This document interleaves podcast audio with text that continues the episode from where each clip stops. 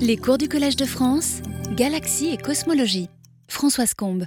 Bonjour à tous et bonne année. Hein. Merci pour 2019. Donc nous allons, pour commencer l'année, donc euh, parler de physique des galaxies dans les amas et filaments. Comme vous allez le voir, on va parler de galaxies dans le vent. Alors quelles sont les questions auxquelles on veut répondre? Euh, Une question essentielle, c'est évidemment de savoir l'influence de l'environnement, donc groupe, filament, amas de galaxies sur les galaxies. Et en anglais, ils ont un mot un petit peu raccourci pour dire nature or nurture, ce qu'on peut traduire en français par quelle est la part de l'acquis et de l'inné. Donc, est-ce que les galaxies, on sait que dans les amas, elles sont beaucoup plus rouges, elles sont plus elliptiques, donc de type un peu précoce, early type, euh, et ne font plus d'étoiles dans les amas, alors que dans le champ, dans le champ, c'est vraiment là où il y a vraiment une isolation de galaxies, euh, on a des galaxies spirales, bleues, qui forment des étoiles avec du gaz. Donc, est-ce que euh, ceci est quelque chose qui était déjà euh, prédestiné au départ dans les surdensités? Les amas ne se forment pas tout de suite. Ils ne se découpent de l'expansion que vers z égale 2, 1, un peu la moitié de l'âge de l'univers.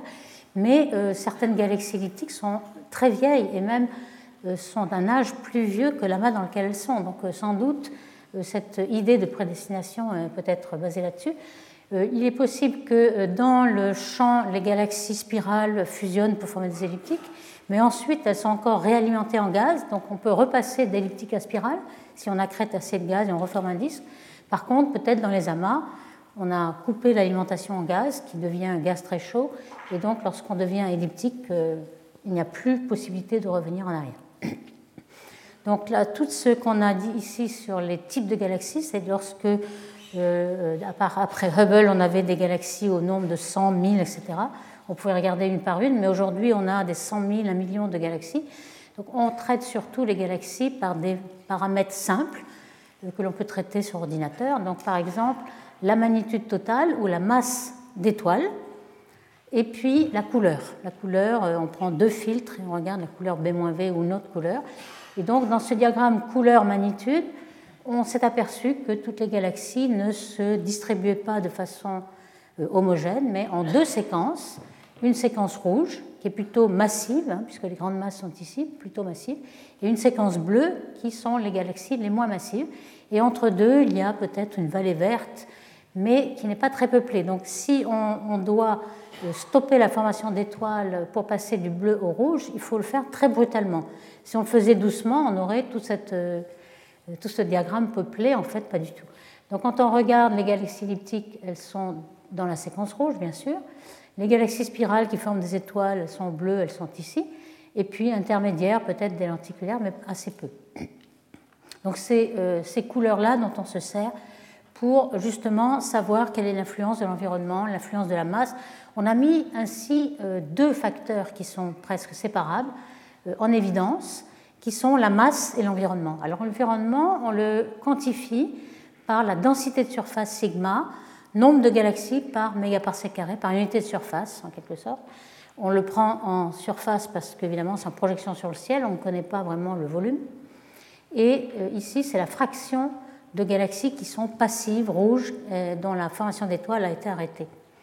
Alors ici en rouge, vous avez les grandes masses, et puis vert les moyennes masses, et en bleu les petites masses. On voit bien que euh, déjà pour des faibles euh, densités de surface de galaxies, donc dans le champ de galaxies isolées, euh, il y a très faible fraction pour les petites masses de galaxies rouges, et par contre pour les, pour les massives, elles sont très rouges tout de suite, et ça augmente avec l'environnement. donc on a bien les questions de masse et d'environnement. C'est peut-être encore plus visible que les deux paramètres sont séparés.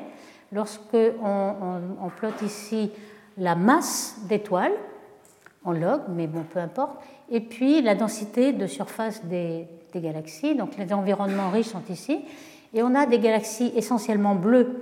Ici, bleu, c'est la fraction de, galaxies rouges, ici, la fraction de galaxies bleues. Donc elles sont toutes bleues à petite masse, et puis euh, même euh, en lorsqu'on arrive à un environnement riche, on commence à devenir rouge. Et puis, euh, même dans le champ, les grandes masses sont toujours rouges. Donc, les grandes masses sont finalement euh, le résultat de la fusion de spirales qui devient elliptique. Donc, on voit bien que les masses et l'environnement sont deux paramètres. Évidemment, les massives dans les environnements riches sont toutes euh, elliptiques. ça, c'est une ségrégation morphologique qui avait déjà trouvé dans le temps, le premier à avoir fait cela, c'est Alan Dressler aux États-Unis, qui était un peu en pionnier de, ce secteur, et qui avait montré qu'en fonction donc, de la densité de surface des galaxies, il avait même extrapolé à la densité volumique en pensant que les amas étaient sphériques, et donc on pouvait peut-être en déduire la densité volumique. Et donc la, la fraction de population et on voyait que euh, les spirales irrégulières, qui ont beaucoup de gaz et beaucoup de formations d'étoiles, donc qui sont bleues, elles tombent très vite. Et dans les amas de galaxies, il y en a très peu. Il n'y en a plus que 10%, alors qu'elles dominent. On a 70% de galaxies spirales dans le champ et 10% seulement dans euh, les amas riches, alors que dans les amas riches, les 10% c'était les elliptiques dans le champ et on commence à venir 40% d'elliptiques, 40% de lenticulaires. Les lenticulaires ont gardé un disque épais, mais n'ont plus de formation d'étoiles, plus de gaz. Donc on voit bien que euh, les environnements riches euh, suppriment le gaz des galaxies et évidemment la formation d'étoiles qui va avec. Il y a aussi la fonction de masse et qui varie en fonction de l'environnement. Ici, on a euh, le nombre de galaxies avec une masse donnée. Alors on, a, on sait qu'on a une, fonction qu'on appelle la fonction de Schechter qui croît, et puis il y a un maximum pour une galaxie qui fait à peu près 3 à 10 puissance 10 masses euh, solaires d'étoiles, comme un petit peu la Voie lactée. Et euh, en bleu, on a la, fonction de masse pour des galaxies isolées, donc dans le champ.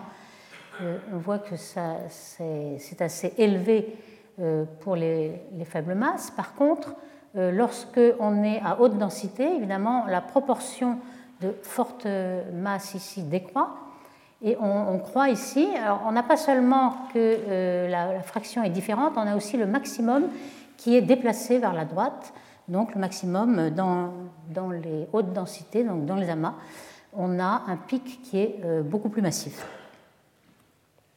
Alors cet euh, effet de l'environnement joue aussi pour les satellites de ce qu'on appelle galaxie centrale, par exemple dans le, le groupe local.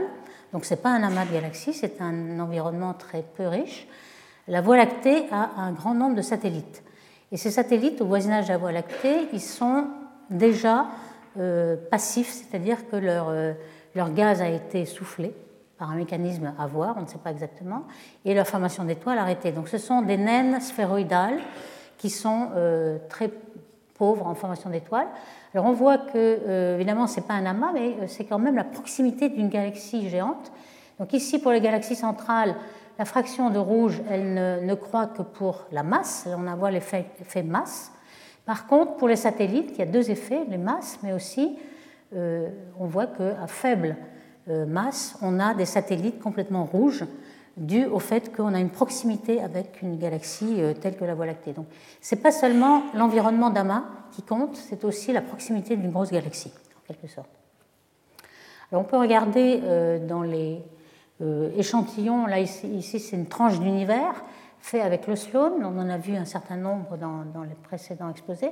Ici, on a en vert les tracés des, des, galaxies, donc ici on a un filament de galaxies, chaque point vert c'est une galaxie, et on a délimité des vides qui sont le bleu, ici, et quelques galaxies dans les vides. Les vides ne sont pas complètement vides, il y a des galaxies justement dites dans le champ qui sont euh, représentées par un point violet beaucoup plus gros.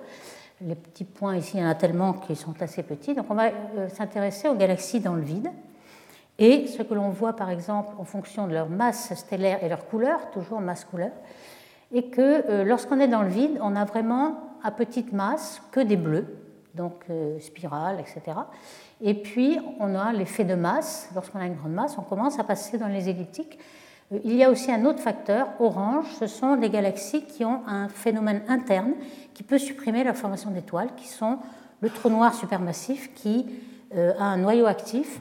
Le noyau actif peut pousser le gaz et supprimer la formation d'étoiles. Donc c'est un autre facteur qui ne dépend pas de l'environnement, qui est interne. Alors ici on le voit un petit peu. Et puis lorsqu'on est dans le filament, donc les non vides, alors là on a un, une, fuite des, rouges qui sont déjà à petite masse. Donc on a un effet d'environnement qui se superpose. Évidemment, le orange, l'effet de, noyau actif se superpose aussi. Donc on a deux, trois phénomènes en fait, masse, environnement, et puis aussi phénomènes internes qui sont les noyaux actifs. Alors ceci, tout ceci était à z égale 0 aujourd'hui. Euh, on aimerait savoir en fonction du redshift. Et déjà, euh, dès le début, lorsque les gens intéressés aux amas, Butchler-Humler était un des premiers, donc cet effet a été nommé en, leur faveur, effet Butchler-Humler. Ils ont remarqué que euh, les galaxies étaient complètement rouges euh, à redshift 0, donc aujourd'hui dans les amas. Et puis, euh, lorsqu'on allait un tout petit peu, alors pour eux c'était grand redshift, hein, z égale 0,5, euh, on a à peu près la moitié de l'âge de l'univers à 0,7, donc c'était déjà quand même une grande partie. Ils sont aperçus que la fraction de galaxies euh, qui formaient des étoiles croissait assez vite. Euh, pas autant que le champ, hein, le champ est à 40% ici, mais quand même, on partait de zéro et on commençait à, croître énormément. Donc c'est ce qu'on appelle l'effet Butchler-Humler, c'est-à-dire que dans les amas à grand redshift, on a quand même la formation d'étoiles et que la passivation, la suppression de formation d'étoiles, c'est qu'aujourd'hui, qu'elle a été vraiment complète. Alors on peut rappeler, rapprocher un petit peu cette euh, évolution en fonction du redshift avec l'évolution globale cosmique de la formation d'étoiles en fonction du redshift, et ça augmente évidemment, mais pour z égale 0,5, il n'y a même pas un facteur 3. Donc ici, on a un facteur qui est encore plus, euh, qui croît beaucoup plus, puisqu'on part de zéro en fait pratiquement, donc on a une formation d'étoiles qui était plus active dans les amas autrefois. Alors comment euh, se produit euh, cet effet de l'environnement? Euh, On va parler de harcèlement. Alors pourquoi on parle de harcèlement? C'est que lorsque des galaxies sont dans le champ, elles peuvent interagir une avec l'autre. Par interaction de paire, interaction de marée, mais les, vitesses relatives des deux galaxies sont faibles. Par exemple, dans le groupe local, Andromède et la Voie lactée se déplacent à 2 ou 300 km par seconde en vitesse relative, qui est du même ordre que les vitesses des étoiles dans une galaxie le Soleil tourne par exemple à 200 km par seconde dans la galaxie. Donc il y a des effets de résonance. Le compagnon va à la même vitesse que les étoiles dans la galaxie, il peut l'accompagner. On a des effets assez euh, spectaculaires comme les queues de marée, les ponts et puis les fusions de galaxies. Rien de cela ne va se passer dans les amas. Pourquoi? Parce qu'on a une très grande vitesse relative, 600 à 1000 km par seconde. Donc c'est vraiment euh, des, des, boulets qui passent euh, sur les galaxies. Donc j'ai fait un petit dessin ici on va pouvoir même faire une approximation impulsive pour calculer la euh, quantité de masse qui va être épluchée par ce harcèlement. Alors, par exemple, on a un compagnon ici. La force de marée, qu'est-ce que c'est? C'est euh, le fait que euh, la portion de galaxie qui est près du compagnon est attirée plus vers le compagnon que la partie qui est lointaine ici.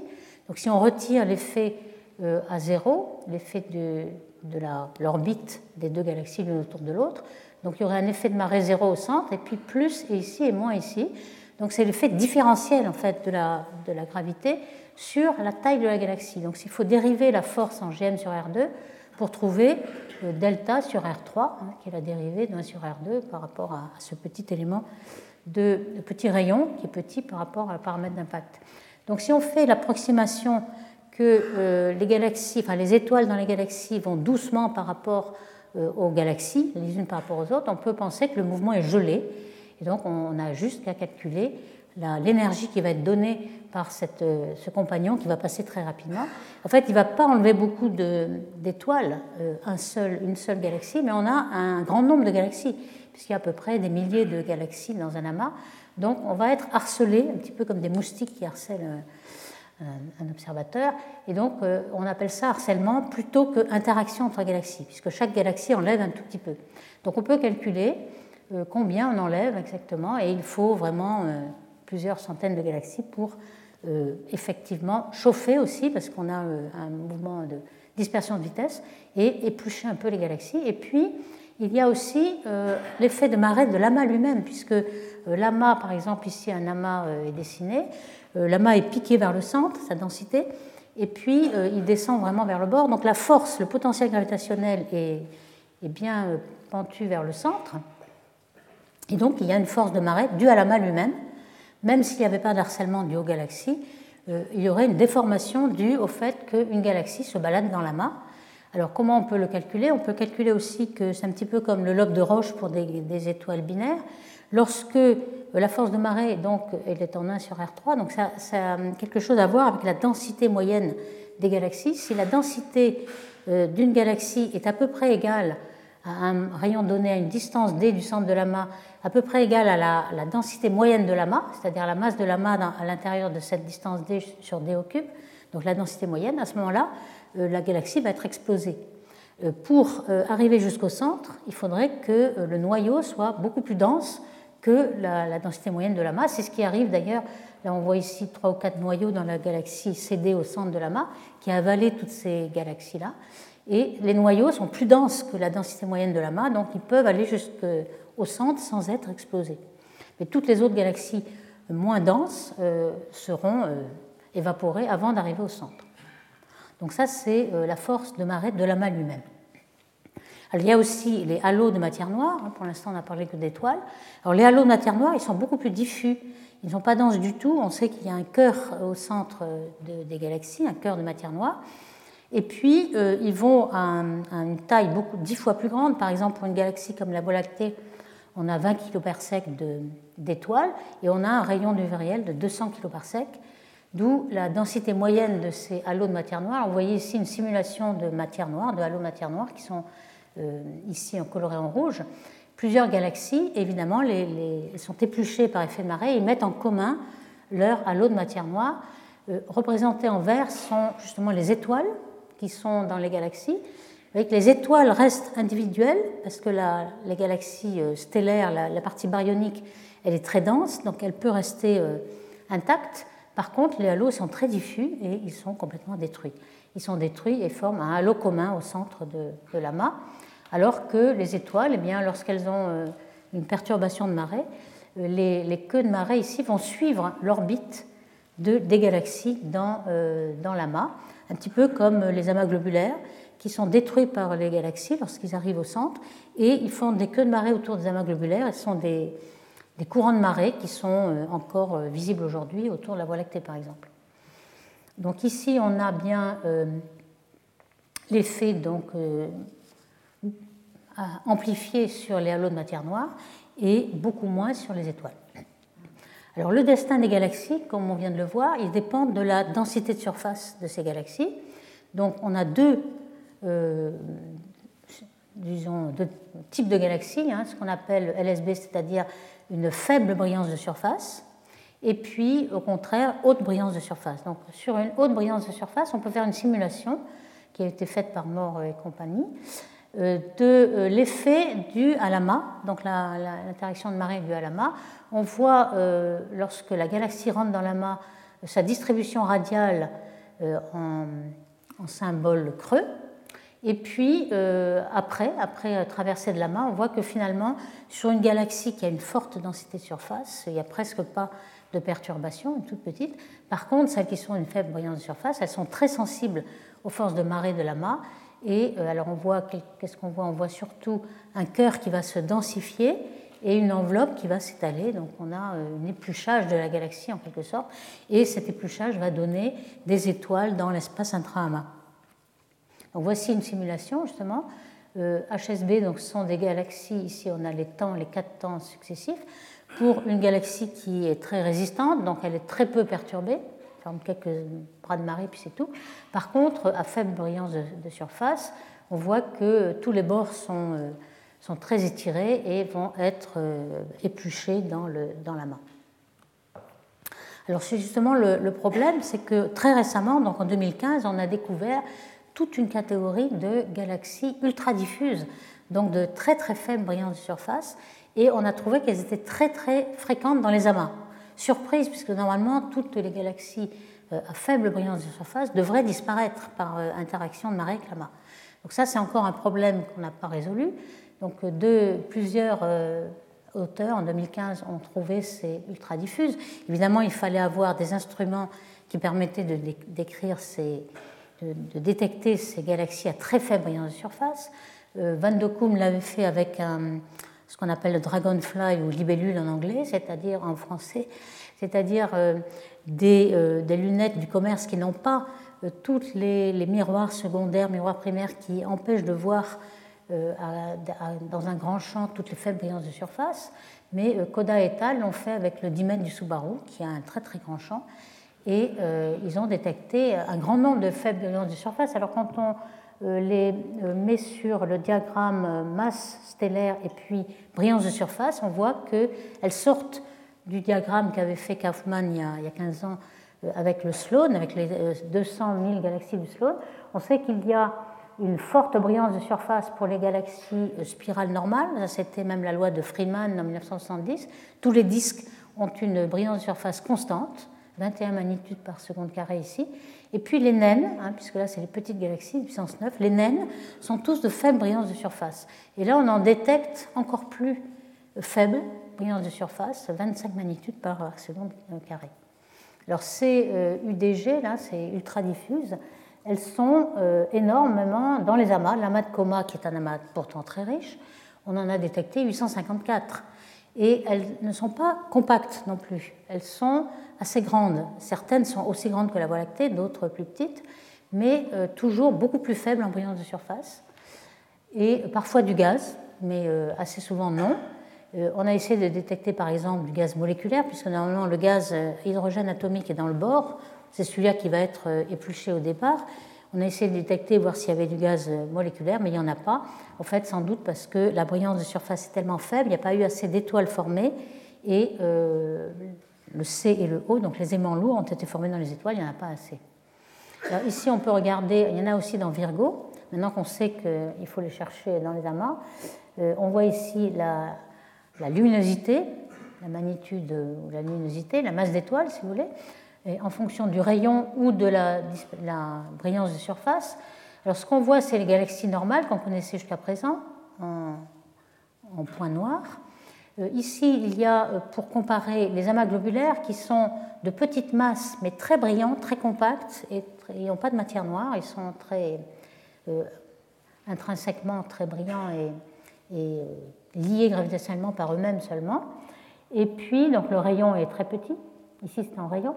Ici, on a des naines connues depuis longtemps qui sont petites en masse, mais aussi brillantes que les amas globulaires. On appelait ça les UCD, euh, c'est-à-dire ultra compactes dwarfs, naines. Par contre, celles qu'on vient de découvrir, elles sont ici dans coma, c'est-à-dire une masse assez grande finalement, pas aussi grande que les, plus grosses, mais enfin quand même plus grande que les naines, et puis la brillance de surface bien en dessous de ce qu'on avait l'habitude de découvrir. Alors dans Virgo, elles sont en bleu.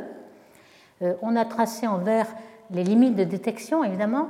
Alors Virgo, on arrive à avoir une limite de détection euh, plus basse parce que Virgo est beaucoup plus proche, donc ça permet de détecter un peu plus bas que Coma, mais enfin, c'est des galaxies très très très faible brillance de surface. Comment se fait-il qu'elles soient encore là dans les amas alors qu'il y a beaucoup de harcèlement et d'interaction de, de marée? Alors, on peut aussi remarquer que euh, si elles sont encore là, parce, et elles ne sont pas contractées, c'est parce qu'il y a beaucoup de moments angulaires, elles ont beaucoup de rotation. Euh, normalement, dans une galaxie, lorsque le gaz forme un disque, il tourne, il a gardé le moment angulaire initial, il tourne beaucoup, mais pour une galaxie ordinaire comme la Voie lactée, le disque est instable, il forme des spirales, des barres, etc. Donc ce n'est pas axisymétrique. Et si ce n'est pas axisymétrique, vous avez des forces tangentielles qui vont faire des couples et qui vont transférer le moment angulaire. Donc toute la masse va pouvoir arriver au centre, former un bulbe, etc. Ces galaxies ultra diffuses ne sont pas instables. Elles sont sans doute dans une grande, euh, un lot de matière noire qui stabilise. Donc s'ils ne sont pas instables, le disque est complètement symétrique et la force n'est que radiale, il n'y a aucun couple. Donc le moment angulaire ne peut pas, euh, ne peut pas partir et donc euh, c'est la rotation qui empêche à ces galaxies de s'effondrer. Par exemple ici, vous avez le paramètre lambda, qui est le moment angulaire de rotation de la galaxie, normalisé à la masse, etc. Donc c'est un nombre sans dimension, mais c'est surtout proportionnel au moment angulaire de rotation. Et on voit que les galaxies en vert et rouge ici, qui ont été détectées récemment, elles ont beaucoup plus de moments angulaires, donc beaucoup plus de rotation par unité de masse que les autres. Donc c'est sans doute euh, ce moment angulaire qui est la cause de cette euh, ultra-diffuse.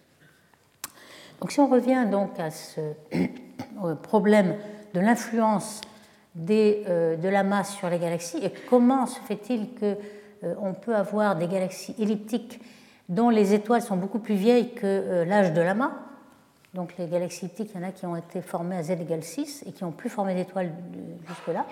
Donc comment se fait-il que ce soit l'amas qui soit responsable de leur existence en grand nombre au centre des, amas? En fait, ce qu'on pense, c'est que euh, autour des, amas en devenir, ceux qui sont pas encore, ils sont toujours en expansion, ils n'ont pas encore fait leur euh, retour, ils n'ont pas découplé de l'expansion encore. Donc euh, on a des, petits groupes et que les galaxies elliptiques se forment dans les groupes. Alors pourquoi dans les groupes c'est plus facile? Parce qu'on l'a vu, les vitesses relatives des galaxies dans les groupes sont assez faibles, 200, 300 km par seconde, et on peut avoir des interactions de marée en paire.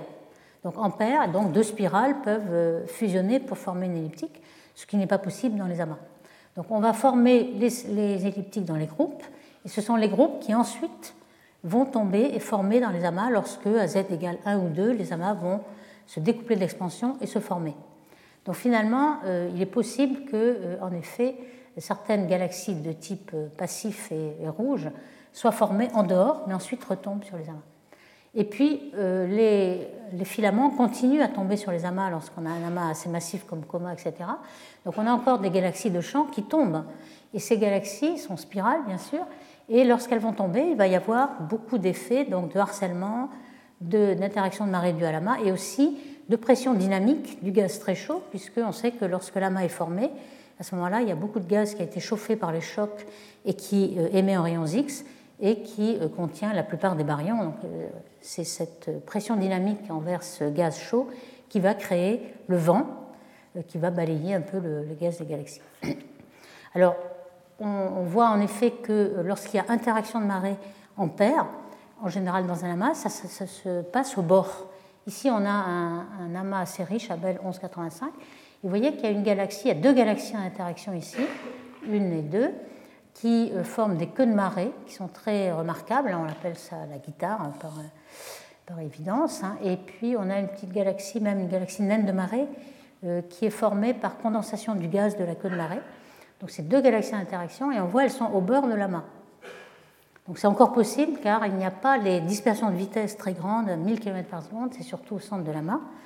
On a des exemples comme ça aussi, comme les souris, qui sont une interaction de marée très spectaculaire aussi, euh, deux galaxies en interaction avec des queues de marée assez euh, grandes qui sont en train de fusionner.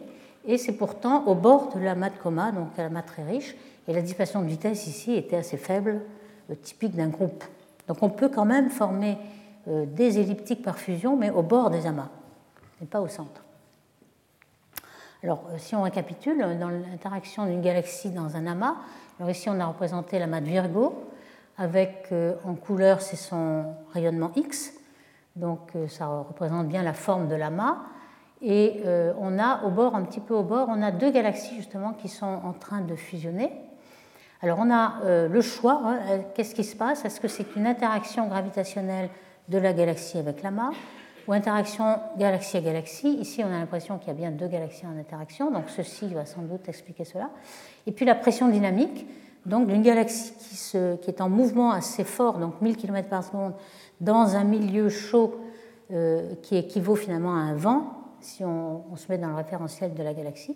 Et on a par exemple ces galaxies-là, on voit euh, en contour le gaz d'hydrogène atomique, H1 à 21 cm, qui euh, a l'impression d'être balayé par le vent et qui sort de la galaxie alors que la galaxie optique dessous, les étoiles, ne sont pas affectées par la pression puisque euh, les étoiles, c'est comme des cailloux, si vous voulez. Le, gaz, c'est quand même du gaz, et le vent ne, pousse pas les cailloux, mais pousse le gaz. Donc on voit un petit peu l'effet différentiel qu'il y a entre euh, le vent qui agit sur le gaz et qui n'agit pas sur les étoiles. Alors par exemple ici, normalement il y a peut-être tous ces effets en même temps, et donc ce, qui est la question, c'est de savoir lequel va dominer et lequel va euh, transformer la morphologie des galaxies dans les amas. ici on voit bien qu'il y a une queue de marée faites de vieilles étoiles. Et ça, c'est pas possible de faire ça avec la pression dynamique. Donc, sans doute, le, compagnon à côté a fait cela. Et en effet, quand on fait une simulation numérique, on voit bien qu'on arrive à faire cette queue de marée rien qu'avec des interactions euh, à plusieurs corps, ici, euh, ici vue de face et vue de la projection sur le ciel. Mais même cette galaxie, elle est quand même sensible à la pression dynamique. Donc, euh, cette galaxie centrale-là, 4438, elle est représentée ici en contour par euh, les vieilles étoiles, l'infrarouge proche. Et puis en grisé, c'est le gaz, le gaz d'hydrogène moléculaire qui a été observé. Vous voyez les spectres de la molécule CO qui a été observé ici. On en voit tout autour, euh, en dehors de la galaxie. C'est assez rare de voir le gaz moléculaire en dehors de la galaxie qui a été poussé. Là, la pression dynamique est assez forte. Il n'y en a pas de ce côté du tout, mais il n'y a que de ce côté. Et ça a été poussé par le vent. Donc là, on, a l'évidence de deux choses interaction de marée de galaxies entre elles et puis euh, pression dynamique. Donc c'est deux effets qui sont là en même temps. Alors quand on regarde ce qui se passe dans Virgo, ici c'est une image où on a représenté chaque galaxie avec son, euh, sa contenu d'hydrogène atomique. Évidemment, on a grossi les galaxies d'un facteur 10 pour mieux les voir, hein, elles sont beaucoup plus petites que ça. Mais on voit que euh, lorsqu'on s'approche du centre, euh, elles sont beaucoup plus petites. Donc les, les, galaxies sont épluchées de leur gaz lorsqu'on arrive au centre. Et on a observé, pas seulement dans Virgo, qui est le, le plus proche, donc c'est plus facile, mais dans toutes les autres amas qui sont déficients, alors ici c'est la déficience, c'est-à-dire euh, la contenue en gaz euh, par rapport à une galaxie de même masse dans le champ, on voit qu'il y a une déficience qui est peut-être 30%, 40%, qui va être quantifiée, et en fonction de la distance au centre de l'amas, et pour tous les autres amas euh, observés, on a aussi cette même déficience que dans Virgo. Donc cet effet semble vraiment acquis. On, balaye le gaz des galaxies au centre des amas. On voit ici dans Virgo l'évidence qui est assez claire.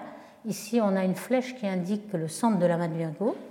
Euh, ici, on a une paire de galaxies qui peut être en interaction, mais il est facile de voir que euh, l'interaction de marée et la pression dynamique se, reconnaît très bien parce que euh, l'interaction de marée, vous avez deux bras qui sont de part et d'autre, et dans la pression dynamique, vous avez du gaz qui est seulement d'un seul côté, qui est du côté du vent.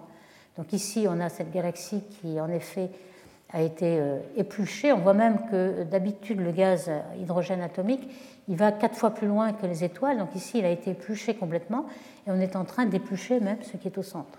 Et ici euh, aussi, le, tour a été complètement épluché et on épluche le centre. Donc tout cela est vraiment évidence euh, que la, pression est très efficace. On le voit ici aussi. C'est vraiment un petit peu comme une comète. En fait, on peut penser à, à cette queue de comète ici. Et on voit que dans les étoiles, si on regarde les étoiles dessous, elle n'a pas du tout la même forme, puisque les étoiles ne sont pas perturbées par le vent. on a quand même parfois euh, quelques étoiles, mais jeunes, qui ont un peu cet aspect. Alors pourquoi? C'est qu'elles euh, se forment, elles se reforment dans le gaz. Alors si le gaz a cet aspect-là, un petit peu un aspect de comète avec un front ici, et les étoiles qui se forment là vont avoir cette forme-là. Donc il faut regarder les vieilles étoiles pour bien remarquer qu'il n'y a absolument aucune forme de comètes, il n'y a, cela que dans les étoiles euh, jeunes. Alors on voit aussi que l'effet du vent est très spectaculaire sur les noyaux actifs. Hein. Ici, on a un noyau actif de galaxies. Normalement, on a des jets qui vont dans les deux sens opposés, qui sont complètement rectilignes. Et ici, on voit comment le vent peut euh, balayer euh, même les jets qui sont faits de plasma, plasma relativiste, électrons et protons. Alors, dans certains cas, on a euh, pu faire des simulations pour savoir justement euh, combien d'effets de marée on avait besoin, combien de pression dynamique pour savoir ce qui se passe. Par exemple, vous avez cette galaxie qui a été observée ici.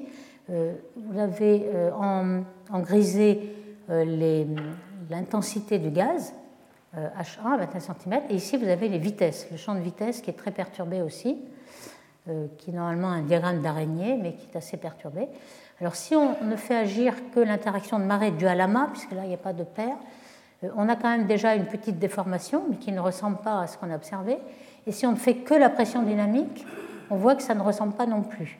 Donc on est obligé de faire agir les deux à peu près à un rôle euh, comparable euh, pour trouver quelque chose qui correspond aux observations. Donc on voit que les deux agissent de concorde.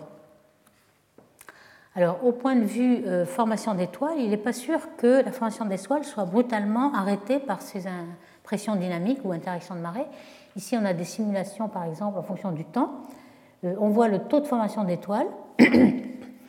Et euh, en fonction du temps, vous voyez en bleu une galaxie isolée, une galaxie témoin qui n'aurait pas eu d'interaction de, de, pression dynamique.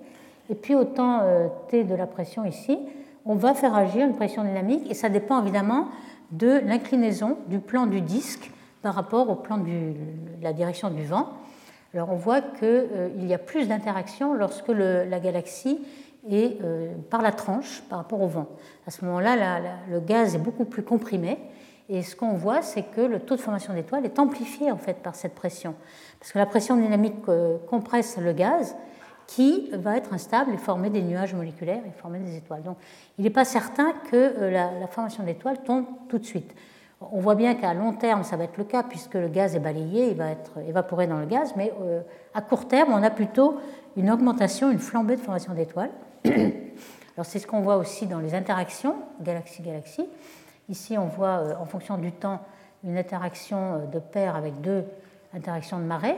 Et on voit ici la masse de gaz H2. Alors, gaz H2, ça veut dire qu'on a comprimé le gaz H1 atomique pour former H2. Et dès qu'on a formé de H2, la formation d'étoiles s'ensuit, puisque on sait que le taux de formation d'étoiles est proportionnel euh, à la densité de gaz euh, atomique, moléculaire ici. Alors, ce qu'on voit ici, c'est qu'on euh, on a un pic de, formation de nuages moléculaires justement juste après l'interaction, le pic d'interaction au péricentre ici, et puis ensuite ça tombe parce qu'on n'a pas rempli le gaz à nouveau. Alors c'est la même chose pour la pression dynamique. Ici, on a une simulation, vous voyez que c'est assez court, 83 hein, millions d'années, euh, le gaz et puis le taux de formation d'étoiles. Donc dans la partie qui est comprimée, euh, ici, et qui est encore maintenue par le disque d'étoiles qui euh, exerce une force de gravité, donc qui maintient le gaz encore un, train, un petit peu non perturbé. On voit ici que le vent va éplucher le, disque, et puis dans le disque, on a plus de formation d'étoiles momentanément. Donc on le voit ici.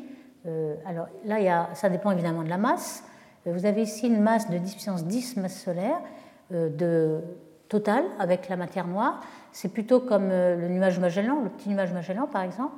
Et on voit qu'au bout d'un moment, vous avez tout balayé le gaz.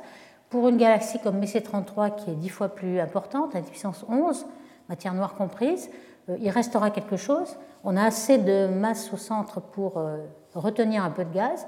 Et pour quelque chose comme la Voie lactée, donc 10 puissance 12, euh, y compris toute la masse noire, on voit qu'on va garder quand même une certaine structure spirale à l'intérieur. Donc tout ça dépend de la masse. Les plus petites vont être complètement balayées. Mais on a quand même toujours dans cet état-là un petit pic de formation de H2 et donc de formation d'étoiles. Ici, on voit bien qu'il euh, y a deux, aspects dans cette euh, pression dynamique et de, de marée. Ici, euh, lorsqu'on est dans le champ, on a par exemple la, fusion de deux galaxies spirales qui donnent une galaxie elliptique, avec ces deux bras de marée qui étirent le gaz à l'extérieur, mais ce gaz n'a pas la vitesse d'échappement, donc au bout d'un certain temps, il va retomber. Et c'est pourquoi on, a formé une galaxie elliptique au centre, mais au bout de quelques milliards d'années, il faut quand même quelques milliards d'années avant que ça retombe, euh, on va reformer un disque et on aura une, spirale un petit peu plus euh, précoce avec un gros bulbe, mais il y aura quand même un disque de formation d'étoiles. Alors que dans un amas, évidemment, les, queues de marée vont être balayées par la pression dynamique, il n'y a plus d'étoiles pour le retenir, et euh, on n'aura plus qu'une elliptique.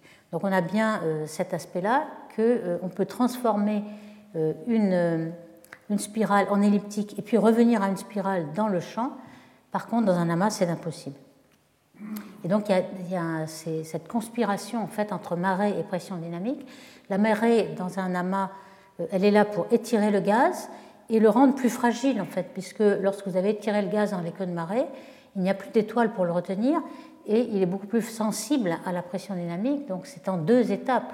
La première interaction de marée, par exemple, avec l'amas, va étirer des queues de marée et ensuite tout va être euh, balayé, alors que dans le champ, euh, vous auriez encore gardé votre gaz euh, à l'extérieur. Donc il y a quand même une conspiration entre ces deux aspects qui permet de se débarrasser beaucoup plus vite du gaz dans les amas en combinant marée et pression dynamique. Alors évidemment, tout ça, ça dépend beaucoup de la, nature du gaz. Dans les simulations hydrodynamiques, il y a, beaucoup de, facteurs de, possibles de variation. Alors d'abord, euh, évidemment, la vitesse à laquelle euh, va la galaxie, donc est-ce que c'est supersonique ou pas par rapport au vent? Mais aussi, il y a une question de viscosité.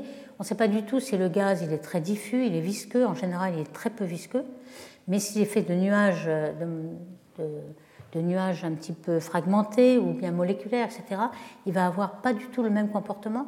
Donc tout ceci est quand même euh, pas encore très très sûr, n'est pas unique. On a euh, des turbulences, on a des instabilités de Kelvin-Helmholtz qui sont dues au cisaillement euh, que vous voyez ici. Et donc il y a une simulation qui, je pense, va nous montrer un petit peu ce qui se passe, si elle se voilà. Donc vous voyez, le vent part par ici et on a un disque de gaz. C'est passé un petit peu vite. Essayer de le relancer. Voilà, et donc on voit que euh, le disque d'étoile maintient un petit peu et on voit tous ces tourbillons euh, d'instabilité Kelvin-Helmholtz qui est derrière la, queue ici. Hein. Vous voyez, on voit tous ces. Alors tout ça, ça dépend beaucoup euh, du type de gaz que vous simulez, donc ça c'est assez délicat. Alors qu'est-ce qu'on voit en fait dans les faits En fait, on a vu ce genre de, de traînée de galaxies dans le vent comme ceci. Dans, les, dans Virgo, c'est peut-être moins spectaculaire parce que Virgo n'est pas un amas très riche. Ici, c'est l'amas de Norma qui est plus loin. Mais euh, ici, ce que vous voyez, euh, une galaxie est ici, 15 kg par sec, c'est la taille de la galaxie. Et cette traînée là de, due à la pression dynamique, elle fait 80 kg par sec. Elle est beaucoup plus grande qu'une galaxie. Ce que vous voyez en bleu, c'est les rayons X. Donc c'est du gaz quand même qui est assez chaud. Il est moins chaud que le, le gaz de l'amas, mais quand même assez chaud, euh, un, keV pour, avoir les rayons X. Et puis en rose, vous avez le H-alpha, c'est-à-dire le gaz ionisé. Et lorsqu'on fait un zoom sur la galaxie ici, vous voyez qu'en effet, euh, le disque est presque vu par la tranche et vous avez beaucoup de poussière et puis du gaz bleu, là, des étoiles qui se forment d'un côté et pas de l'autre parce que vous avez balayé le gaz de ce côté. Alors la grande surprise qu'on a eu de voir, c'est que euh, quand on regarde les, les points ici, ABC, là, on voit pas mal de gaz moléculaire. Et tout ce qui domine dans cette traînée, euh, ce filament, c'est le gaz moléculaire. Ici, vous avez euh, la masse en fonction du rayon, la distance au centre de la galaxie. La masse du gaz moléculaire domine par un facteur 20 à 30 soit le gaz atomique qu'on n'a pas détecté, donc c'est juste une limite supérieure, mais aussi le gaz très chaud qui est dans les rayons X en bleu, et le gaz ionisé en rose. Donc on voit que ce qui domine dans la queue de marée, là, enfin, pas la marée, mais c'est plutôt la pression dynamique, c'est le gaz moléculaire. Et ce qui est surprenant, c'est que, euh, on voit ici les, spectres des molécules, euh, on ne s'attendait pas à trouver des molécules aussi loin, vu que euh, normalement, dans un milieu très chaud, les molécules devraient être photodissociées. Il y a comme des rayons cosmiques, des électrons, des protons. Ils devraient être complètement rendus à l'état atomique, puis ensuite ionisés. Et en fait, ce n'est pas le cas. Sans doute que les nuages restent très fragmentés et sont protégés par leur, euh, la colonne densité qui est euh, assez grande. Donc peut-être la surface devient atomique, mais euh, le, gaz moléculaire continue de se reformer en route. normalement, dans, un, dans la galaxie comme la Voie lactée, la durée de vie d'un nuage moléculaire n'est que de 40 millions d'années. Or, le, temps que met le nuage à, à, traverser le filament ici est plus que 100 millions d'années ou plus. Donc le, gaz moléculaire s'est reformé en plus dans la queue. Donc c'est quand même assez remarquable. Alors quand on regarde la formation d'étoiles qui se produit in situ dans la, dans la queue de marée ici, eh bien euh, on a une efficacité qui est très faible. On a le taux de formation d'étoiles en fonction du le, taux de gaz en, en densité de surface. Les galaxies ordinaires sont ici. Et puis là, on est bien en dessous, c'est-à-dire pour la même quantité de gaz, on forme beaucoup moins d'étoiles ce qui peut se comprendre puisque euh, aucune, le gaz est maintenant libre à lui-même, il n'est plus comprimé par les forces de, gravité qui sont les étoiles dans un disque de galaxie, et donc on a beaucoup moins de formation d'étoiles. Mais on en a quand même. Alors pour euh, savoir si la fraction d'hydrogène moléculaire qui est formée est compatible avec les modèles, oui, en fait, elle est compatible. Quand on regarde la pression, on est un peu dans cet intervalle de pression pression de dynamique et pression du gaz. Et euh, la quantité de H2, alors comme on n'a pas de H1, c'est une limite supérieure, on a, on a tout ce domaine-là possible, et on voit que le modèle prédit les courbes en grisé, donc euh, c'est complètement euh, compatible avec les modèles. Et on voit que dans cet amas-là, la galaxie qu'on regardait, la queue de pression dynamique, c'est celle-là. Hein. Donc on le voit en X, elle émet plus que le reste, hein, le reste en bleu ici en rouge. Pourquoi? Parce que le gaz se refroidit et émet plus d'X. En fait, ce qu'on voit ici, ce n'est pas euh, une, carte de température, c'est une, carte d'émission X. Et celui qui émet plus d'X se refroidit plus, donc il est plus froid. On peut regarder aussi ces traînées euh, avec le gaz H-alpha, le gaz ionisé, avec l'instrument MUSE, qui est un spectro intégral de champ sur le Very Large Telescope à l'ESO. Et euh, cet instrument est très performant, il est très sensible et il permet de regarder la vitesse du gaz en chaque point, pas seulement on n'a pas un terre de fente, mais en chaque point d'un grand. Euh, alors ici vous avez, euh, on a fait une mosaïque avec le champ de Muse qui fait une minute. C'est assez grand, mais pas assez grand pour couvrir tout le filament. Donc ici, les, zones qui ne sont pas observées sont en grisé. Donc sans doute, il y a un peu plus de gaz ici. Ici, vous voyez l'intensité, ici, les vitesses. Alors ce qui est intéressant de remarquer, c'est que alors, les vitesses en rouge sont décalées vers le rouge, en bleu décalées vers le bleu. On a aussi une rotation ce qu'on voit dans la galaxie, hein, qui est euh, représentée ici, euh, une rotation rouge d'un côté et bleu de l'autre, exactement comme il y avait dans la galaxie avant que le gaz soit euh, retiré de la galaxie par la pression dynamique. Donc euh, il est encore ordonné, il n'a pas été euh, complètement turbulent.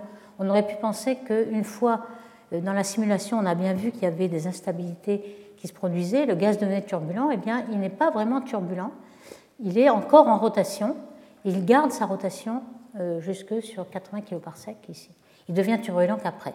Donc ça, ça nous indique des choses sur justement le degré de viscosité, le degré d'instabilité que peut avoir le gaz dans, les, dans ces queues-là.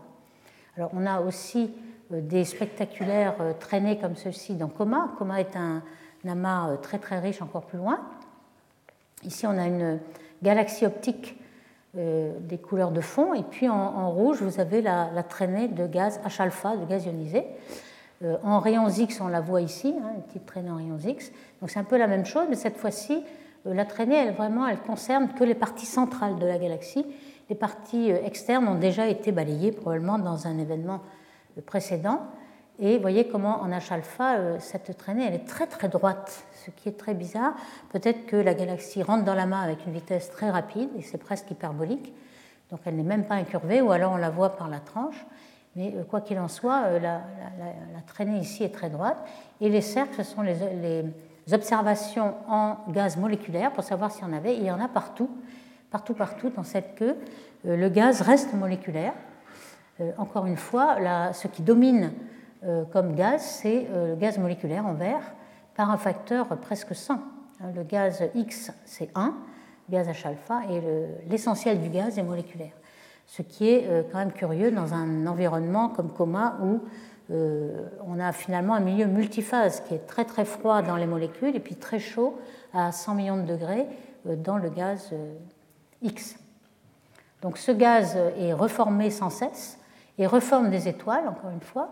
Euh, ce qu'on voit aussi, c'est que euh, les vitesses H-alpha que l'on a mesurées avec MUSE sont euh, décalées par rapport aux vitesses CO. Et ça, ça se comprend puisque ce qui subit la pression dynamique et donc est accéléré par cette pression, ce n'est que le gaz en cours. Le gaz qui était un petit peu autrefois et qui a formé des étoiles in situ, eh bien, les étoiles ne subissent plus la pression dynamique. Ce sont des cailloux dans le vent. Et donc, le, H-alpha, qui est juste le gaz ionisé par ces étoiles, euh, n'est pas à la même vitesse que le CO qu'on observe aujourd'hui. Donc, la comparaison entre ces deux traînées, vous voyez que euh, celle de l'amas de Norma, elle est encore plus grande. Euh, celle-ci, peut-être, c'est un état ultérieur. On a déjà balayé toutes les parties externes, on n'a plus que la partie interne. Elle est très très droite, mais enfin, elle est comparable. Et ces traînées géantes, on en, détecte pas mal. Par exemple, dans Virgo, on a euh, la, galaxie qu'on a vue tout à l'heure, la 4438, qui interagissait avec son petit compagnon. Elle a euh, perdu son gaz, une grande partie de son gaz, par pression dynamique. Et finalement, ce gaz arrive à la galaxie suivante, qui est à 100 kg par sec.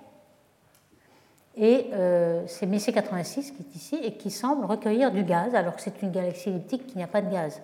Ici, on en a une autre euh, où il y a une queue qui dépasse ici. Et on a essayé de trouver du gaz moléculaire. Et à nouveau, on en voit. Euh, il, vient de cette galaxie-là, puisqu'il a voyagé pendant 100 kg par sec.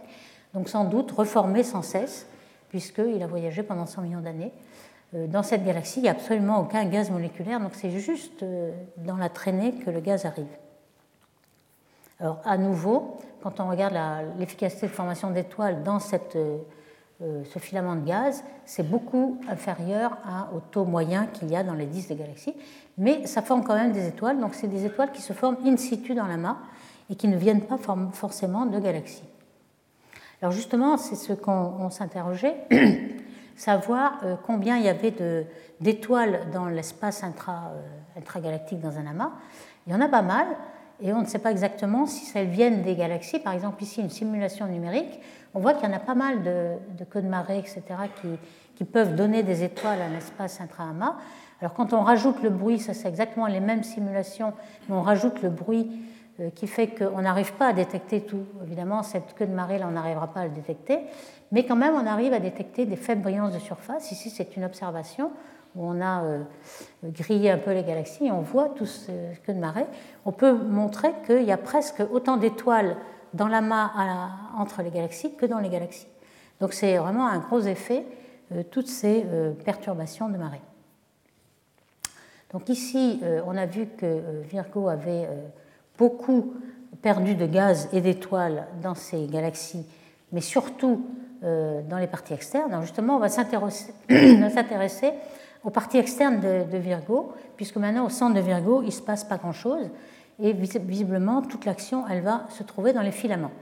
Alors que dans les observations, c'est ce qu'on voit. Par exemple, ici, le taux de formation d'étoiles des galaxies, il est bien supprimé au centre des galaxies, mais aussi dans les parties externes. Alors, on va normaliser le taux de formation d'étoiles à la masse, puisque évidemment, tout est proportionnel à la masse. Donc, on prend ce taux spécifique, donc SFR sur la masse d'étoiles, et on voit que même lorsqu'on sort de l'amas, on ne trouve pas le taux normal des galaxies témoins, qui sont les galaxies de champ.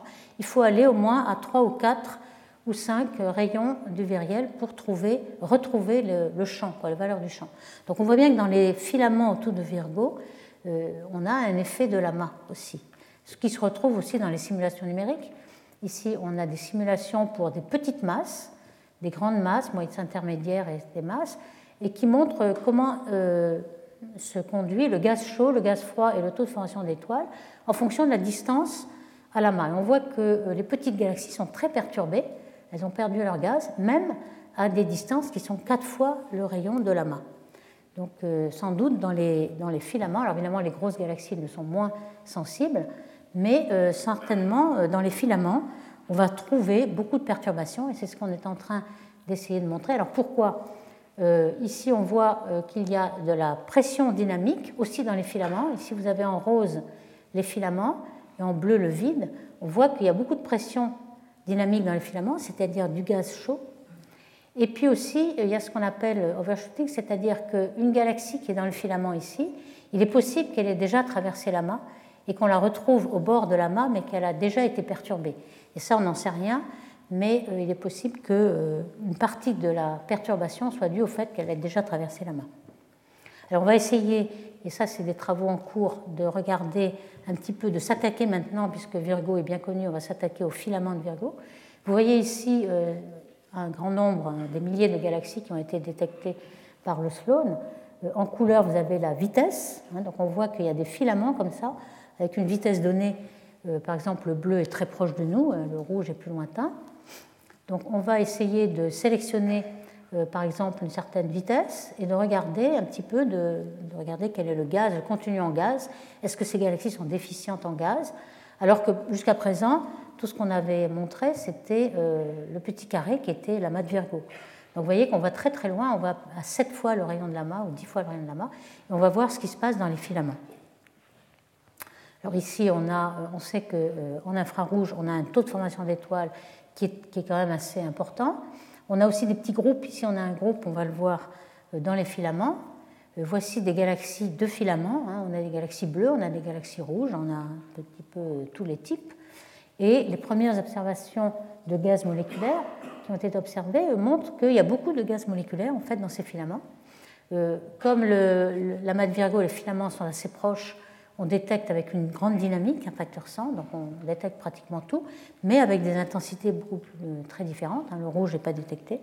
Et donc c'est du travail en cours, mais euh, ça nous permettra de savoir quelle est euh, l'influence de l'environnement de filaments, et non plus seulement d'amas, sur le gaz, la formation d'étoiles des galaxies. Ici, on a ce petit groupe qu'on avait vu dans, dans le filament, c'est un groupe de Hickson, c'est-à-dire un groupe compact de quatre ou cinq galaxies qui sont très proches. Et c'est un de ces groupes euh, dont on avait déjà mentionné le fait qu'on se demande pourquoi ils sont toujours là, parce que les galaxies sont tellement proches qu'elles auraient dû déjà fusionner en une galaxie elliptique. Alors ici, on a euh, par Tully et Trentham euh, l'histoire entre le, filament entre Coma et Virgo. Vous voyez que ce groupe il est entre les deux. Et quand on regarde avec les vitesses de observé avec le CFHT, on voit qu'en effet, il y a tout un tas de galaxies qui, qui correspond à ce groupe. Et ce filament et ce groupe-là sont bien identifiés donc, on a identifié aussi, ça c'est assez intéressant, euh, les, galaxies qui sont déficientes en, en, hydrogène atomique, mais pas en hydrogène moléculaire. Et ça c'est très intéressant parce que ça veut dire qu'on a des galaxies en transition. Euh, lorsqu'une galaxie est perturbée, elle commence à être épluchée au bord, donc elle perd tout son gaz atomique.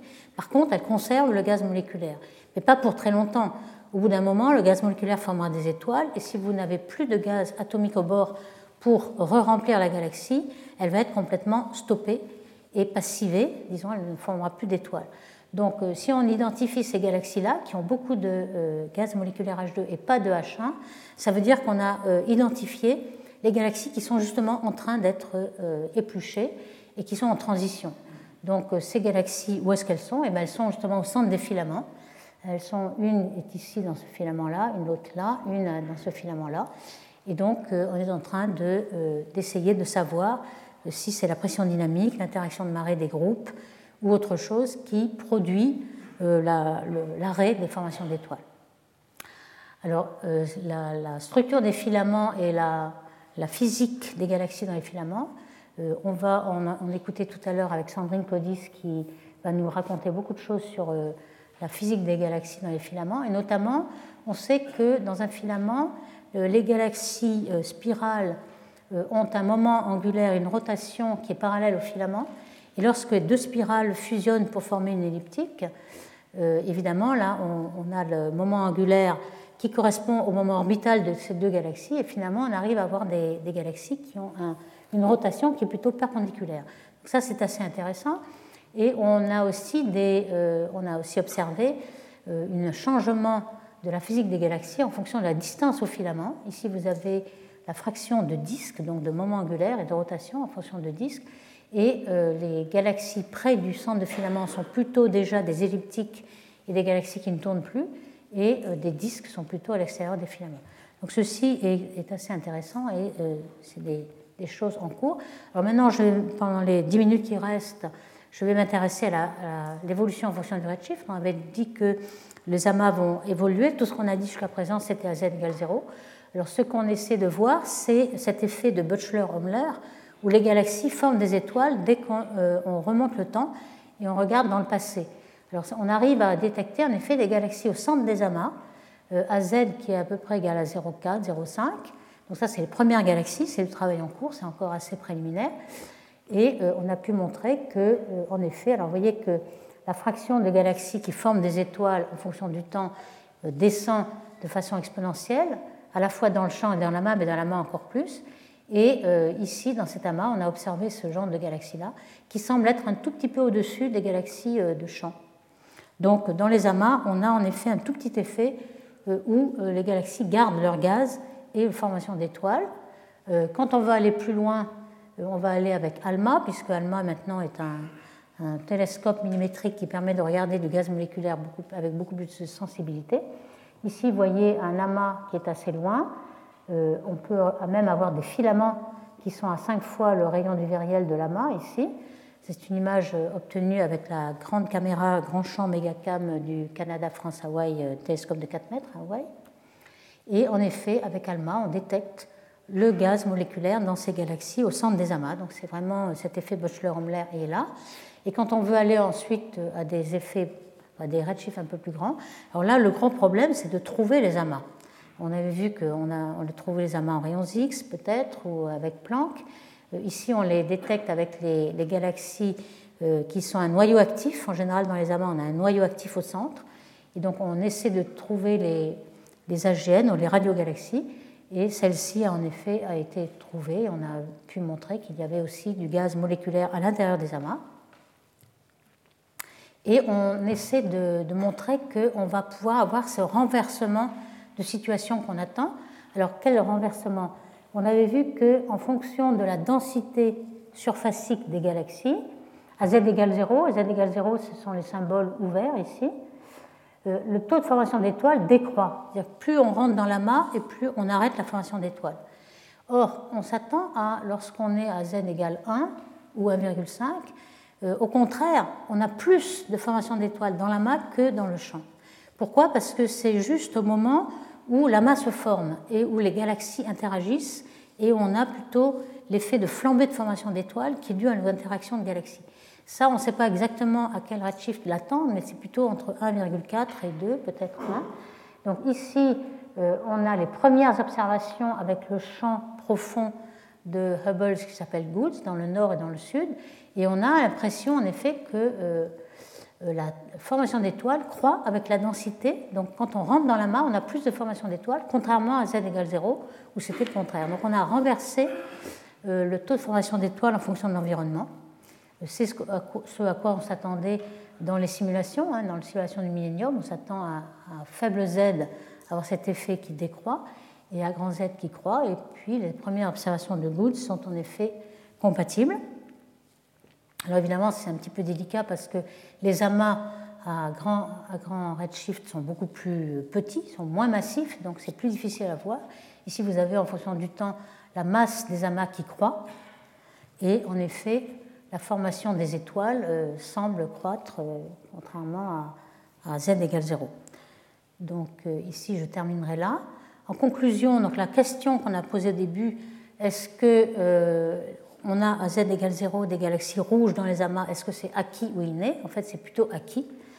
On a du harcèlement, on a vu à z égale 0, le harcèlement, la pression dynamique, euh, l'étouffement, c'est-à-dire la, suppression du gaz dans les galaxies, joue énormément.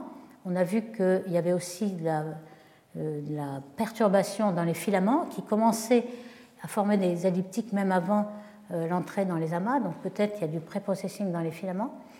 Et puis, euh, on a vu que la pression dynamique et les forces de marée euh, conspiraient pour éviter que les elliptiques reforment des disques. Donc, on, a ce, principe-là. Et puis, dans les galaxies à grand redshift, eh bien, là, c'est encore des, des travaux en cours et on espère en savoir beaucoup plus par la suite. Donc, je vous remercie. Retrouvez tous les contenus du Collège de France sur www.colège-2-france.fr.